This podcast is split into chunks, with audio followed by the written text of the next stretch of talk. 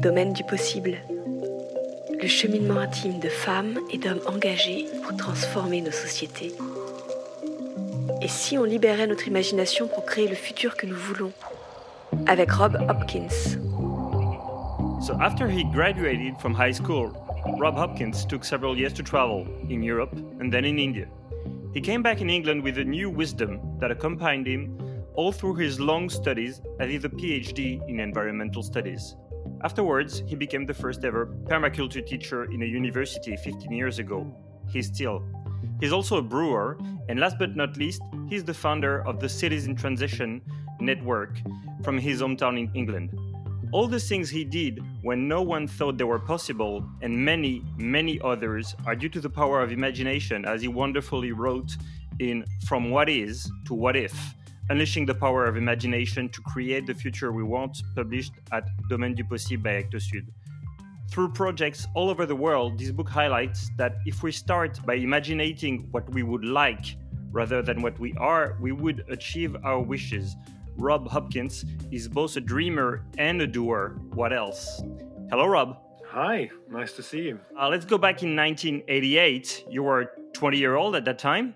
So, what made you feel like you had to begin both a, a huge physical and spiritual journey outside of England? um, I was bored. I'd been to art school for a year. Then I was living in a flat with two friends of mine, and we were doing jobs, doing night shifts in a yogurt warehouse, and it was terrible. And and we were all completely disillusioned with England, and we just wanted to get out. And so one year, the three of us all went off traveling on the train around Europe and then challenged each other to find a way to stay out. And only one of us managed it, which was my friend who went to Italy to live in a Buddhist center in Tuscany. And the, the other two of us ended up back in England and another year of just doing stupid jobs and nothing very interesting. And then I thought, well, I'm going to go out and see him. So that was my motivation, really. I was 18. I didn't know what I wanted to do with my life.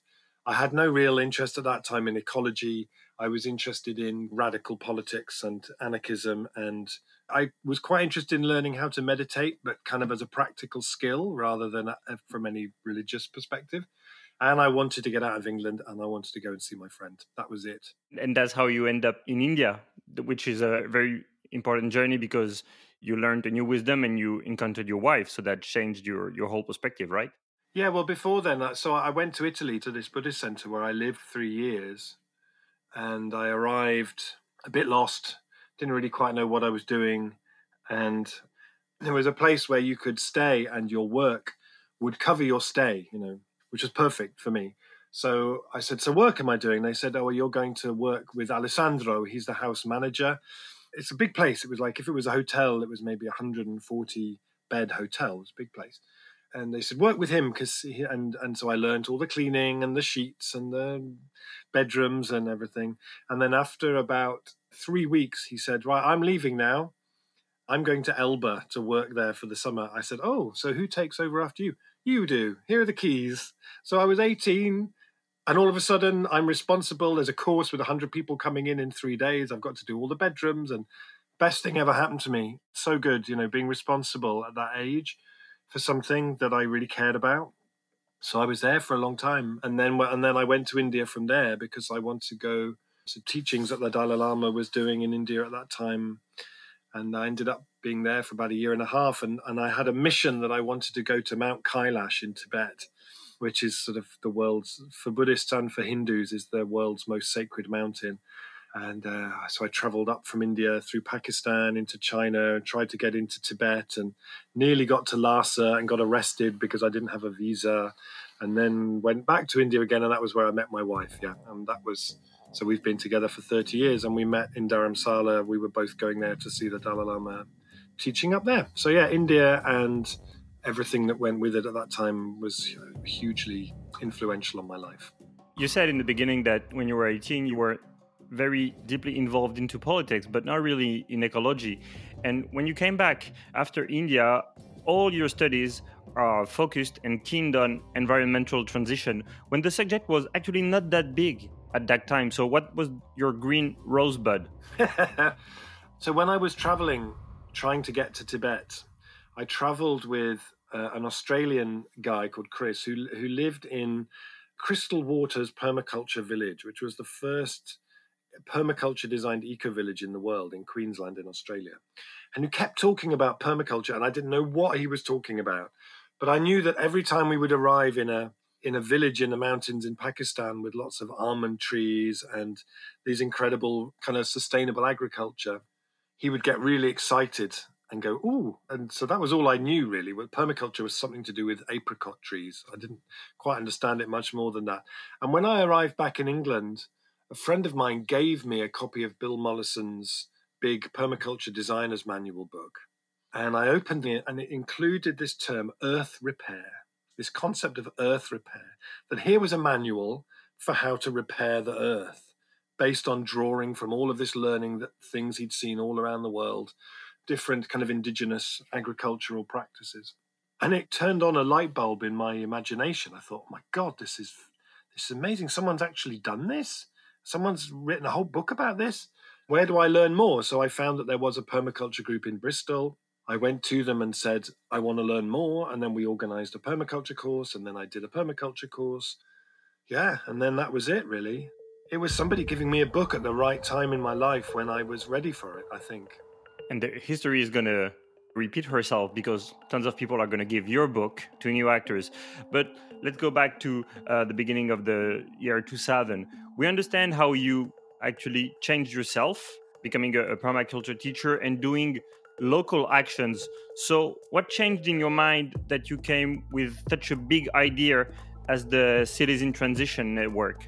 So, I was living in Ireland and we moved there with my family in 1996 because we wanted to start an eco village project, and Ireland seemed like a good place to do that. So, and I started teaching permaculture, and I started the first two year full time permaculture course at a college in Ireland, which was doing really, really well and which people really loved. In the last year that I was there, I was starting to read a lot of the books about peak oil. I had my kind of climate change dark night of the soul. I really landed in my life what it meant, you know. And also, we, by that stage, the Eco Village project that I was part of, we were building houses. It had been a lot of work, taken a long time to get planning permission to do this project. My house was very nearly finished and then there was an arson attack. Somebody set my house on fire. It was two years of really hard work and uh, building this beautiful, beautiful house. And that really threw our life up in the air in a way that was really traumatic. And then also that year, I set my permaculture students a project looking at the town of Kinsale, where the course was being taught, to try and design a pathway whereby the town could move away from its dependency on oil, and so that by the end of that process, it would be in a better place. So it would not use any oil anymore, but it would be a better place. Which at that time, nobody seemed to be asking that question. I couldn't find anything where people were saying, here we are now, we need to get to there, we need to design that path. What would it look like? So we did this project with the students. I thought, this is amazing. This is great. The work they were doing was so good. And so the very last thing I did before we moved back to England was uh, we organized a big conference about peak oil and climate change that was called Fueling the Future. And we printed a few copies of this report that we had done. And some of the speakers who came picked this up and were saying, My God, this is amazing. This is the piece. This is the missing thing that everybody's been waiting for. And so when I moved back to England and we arrived back in Totnes, in 2005, not knowing anybody, but with a copy of this report that we had done and thinking, there's something in here that we need to explore further. So then I just started meeting people here in Totnes who had already heard of it or who were really interested in the idea. And then transition began to really emerge from the conversations I had with those people. So it wasn't just my idea, it was a kind of spark that I bought that then other people bought and added pieces to. Um, it was quite an extraordinary year. but actually, the, that little spark, 15 years afterwards, is enlightening the whole world. There are cities in transition in the whole world, and you're still based in your hometown of Totnes. So, how can you be sure that all the cities that are joining your network are actually engaged and doing real change, real actions of environmental issues, and not using your wonderful label as a way to do greenwashing policy? How come you have so much trust in you? Because I've seen over a long time that actually trust is a really important thing and that trust is really underrated uh, in our world today.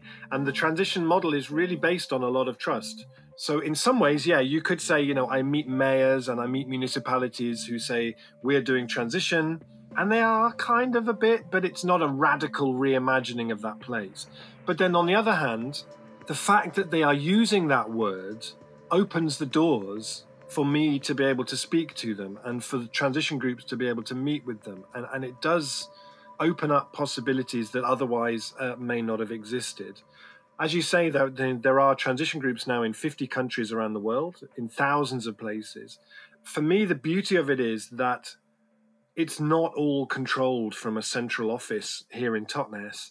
It is something which is self organizing, and we are constantly delighted to hear the stories that emerge from this movement. I just the other day interviewed a guy called Hide Enomoto in Japan who came to the UK in 2006, fell in love with the idea of transition, did transition training, went back to Japan. There are now 70 or 80 transition groups in Japan doing really amazing work. It's those stories that are so delightful. I think in many ways the transition movement is a network of stories and you only get those stories if you really trust that this is going to self organize. You can't do something like transition if you're a control freak. It just doesn't work.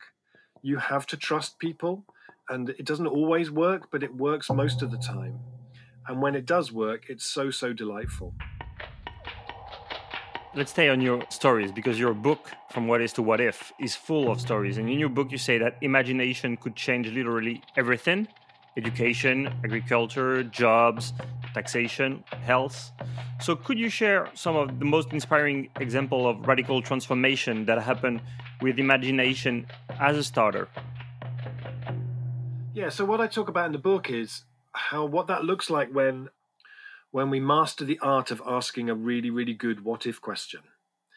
So, the beauty of a good what if question is that it gives us a taste of a different future so one of the ones I talk about in the book is in Liège, in Belgium, where the question was, what if in a generation's time the majority of food eaten in this city came from the land closest to this city?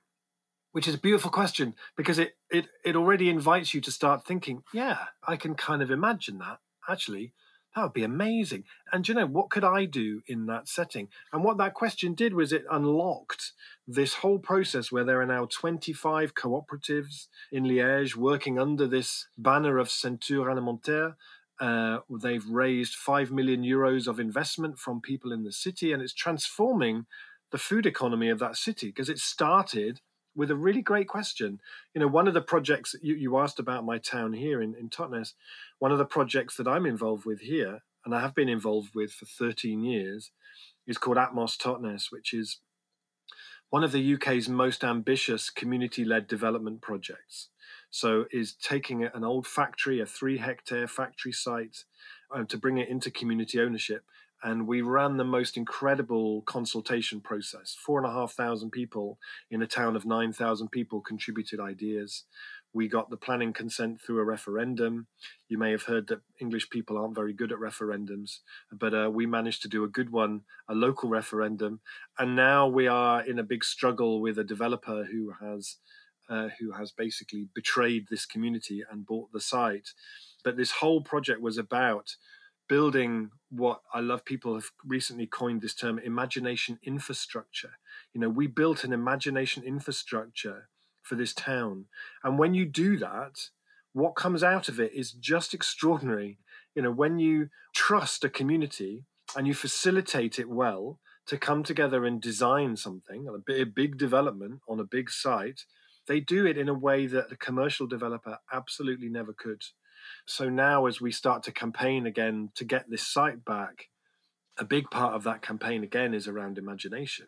Because fundamentally, the problem that we have with that project is that we have a community where we have invited their imagination, respected their imagination, held a space for their imagination, and we are facing conventional commercial developers who can't imagine anything other than very commercial conventional development in which they make a 25% profit. There's nothing else exists in their imagination, but we know we can do a completely different model and that these times need a completely different model. So it's been a really, being part of that project has really reinforced for me just how important uh, imagination is at this time. And so you mentioned Totnes, Liège, but in your book we also find examples uh, outside of Europe, right? Imagination is worldwide spread. Do you have any idea that comes to your mind? Um, I read a lot of books about climate change who just tend to interview the same people. And I was really keen that I would interview a lot of people who I hadn't heard of before. And so in that book, I realized afterwards that only about 10% of the people I interviewed I'd heard of when I started. So it was a real journey of exploration, of reading something and saying, oh, they've got a piece of the puzzle. I need to speak to them. One of the ones that I loved was from Japan it's a practice that, that they do where when they have a meeting to plan for the future of somewhere, maybe they're planning, you know, the next 20 years of the town or they're designing a new part of the town. They have some people who put on a special green robe and their role is to speak from the people from 70 years in the future. They bring the future into the room. And it obviously it really changes the nature of that conversation because you have your great grandchildren with you in the room, in effect, having that conversation with you. But also, it has quite a profound effect on the people who play that role. And they've done research where then they follow those people over the next couple of years to see how much more sustainable their, has, their behavior has come in their own life. And just playing that role has a big sort of impact on people yeah, so that was one of the stories that I really liked. And my favorite one, which is from within Europe, but which I only heard about two weeks before I had to finish the book, was from Bologna, was the Civic Imagination Office in Bologna. I loved the fact that they could have called it a civic engagement office or a civic participation office. No, it was a civic imagination office, and imagination was at the heart of what they were doing, run by a, you know a big city municipality. That was one of my favorite stories it was a real adventure of discovery researching that book. It was constantly interesting. And dozens of more are in your book. We don't have time to explore all of them, but uh, hopefully people will read your book afterwards. One of the main lessons of your book is that the sooner you teach imagination, the easier it gets afterwards.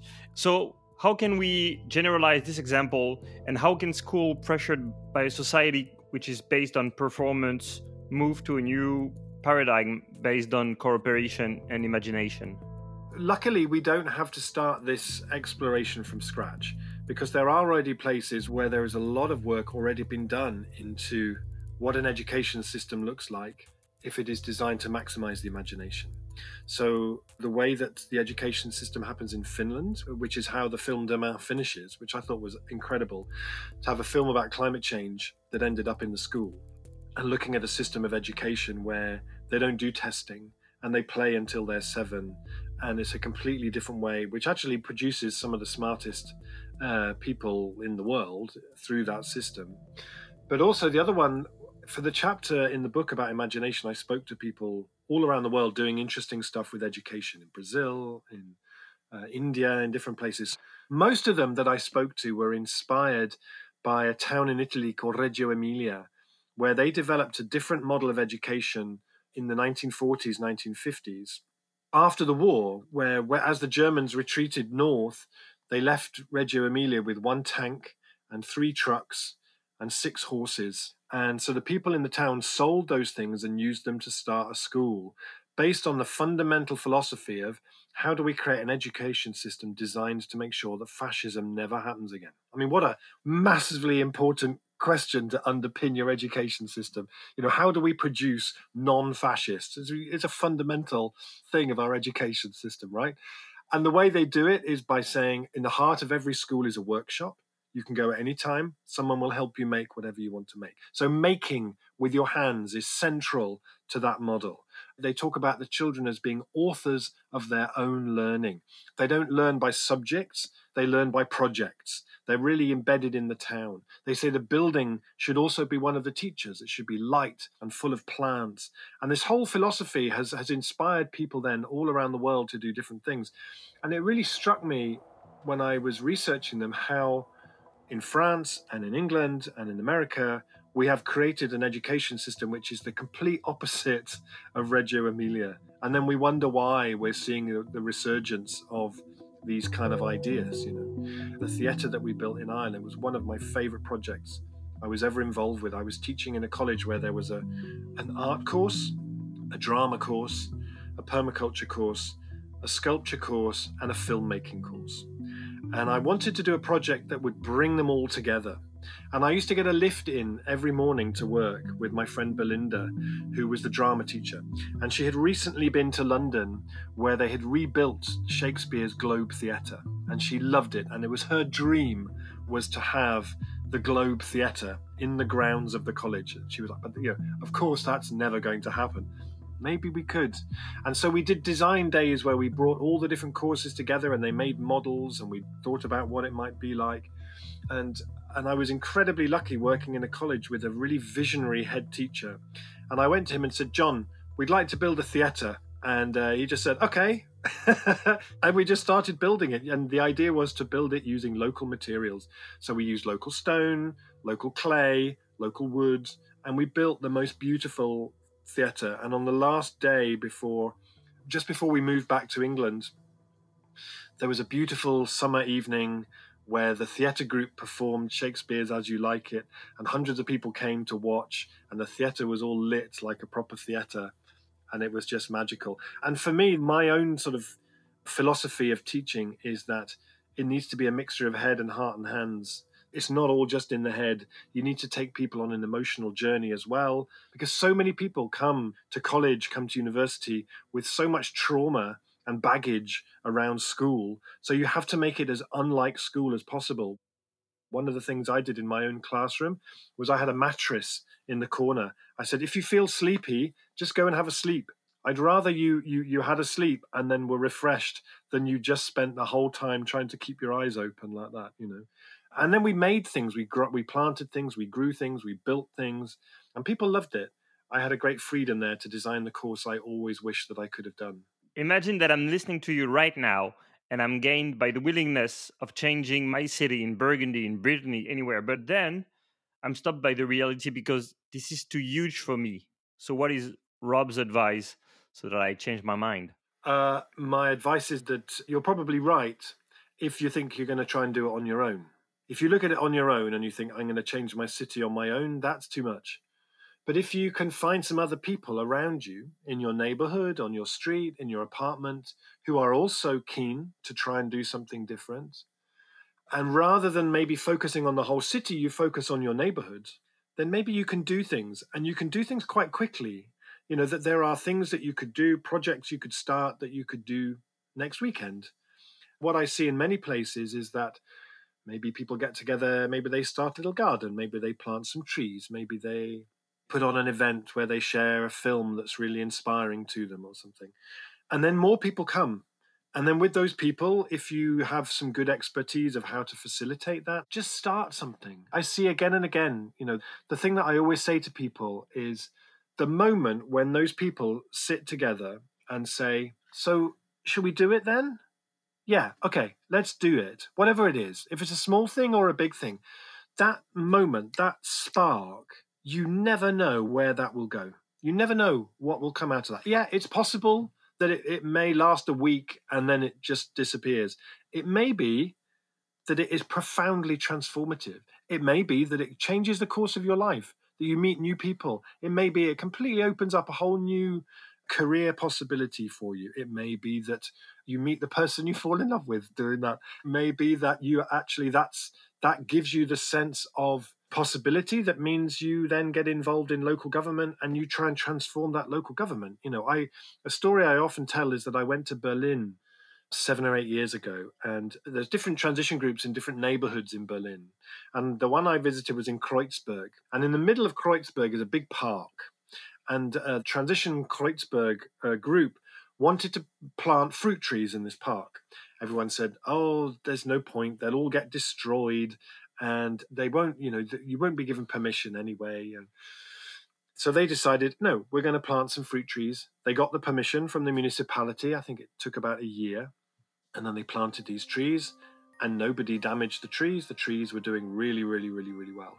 The thing that was so interesting was the year after they planted the trees, their municipality changed their policy and the rules to say that as a municipality, every time now that we plant anything, it has to be an edible species. So all the trees we plant will be edible plants. All the shrubs we plant will be edible shrubs.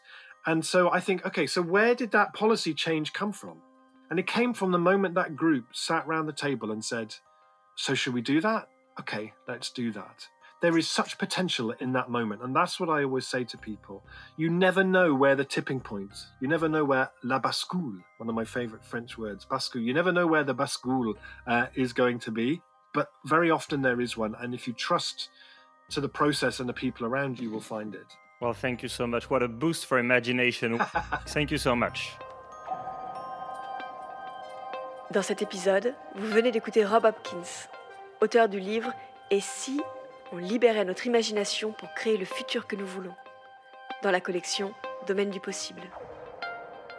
Domaine du possible, une collection des éditions Actes Sud. Interview par Vincent Hédin, réalisation Clément Nouguier, enregistrement à l'arrière-boutique studio. Une production création collective pour les éditions Actes Sud.